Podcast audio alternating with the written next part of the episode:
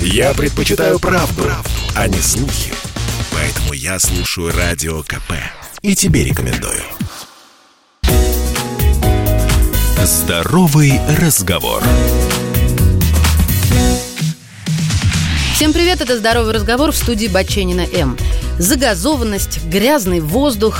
А вы вообще в курсе, что воздух в вашей квартире опаснее, чем на улице? Городская среда не благоприятствует сохранению здоровья. Это известно всем.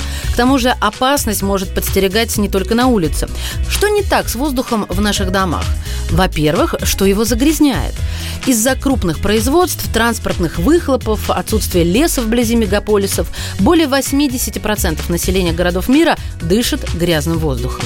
Что касается России, 40 городов находятся в красной зоне. Уровень загрязнения воздуха там характеризуется как высокий и очень высокий. А в целом 9 из 10 человек в мире дышат воздухом с высокой концентрацией вредных веществ.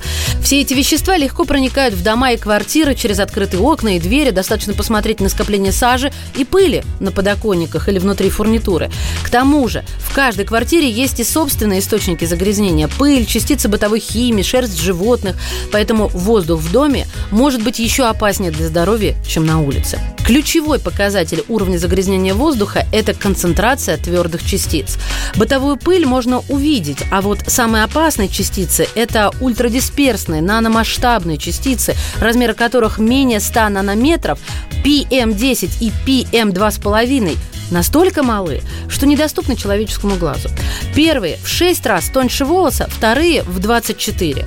Они состоят из сложной смеси веществ – сульфатов, нитратов, аммиака, хлористого натрия, сажи, минеральной пыли и воды. А появляются из-за транспортных выхлопов, эрозии дорожного покрытия и почвы. Частицы PM10 способны проникать глубоко в легкие, оседать в них и накапливаться. Мелкие PM2,5 проникают через мембраны и попадают прямиком в кровеносную систему. Они наносят серьезный вред здоровью, провоцируют рак и болезни сердца, а также могут влиять на настроение, вызывать головные боли, снижать работоспособность человека и даже интеллектуальные способности.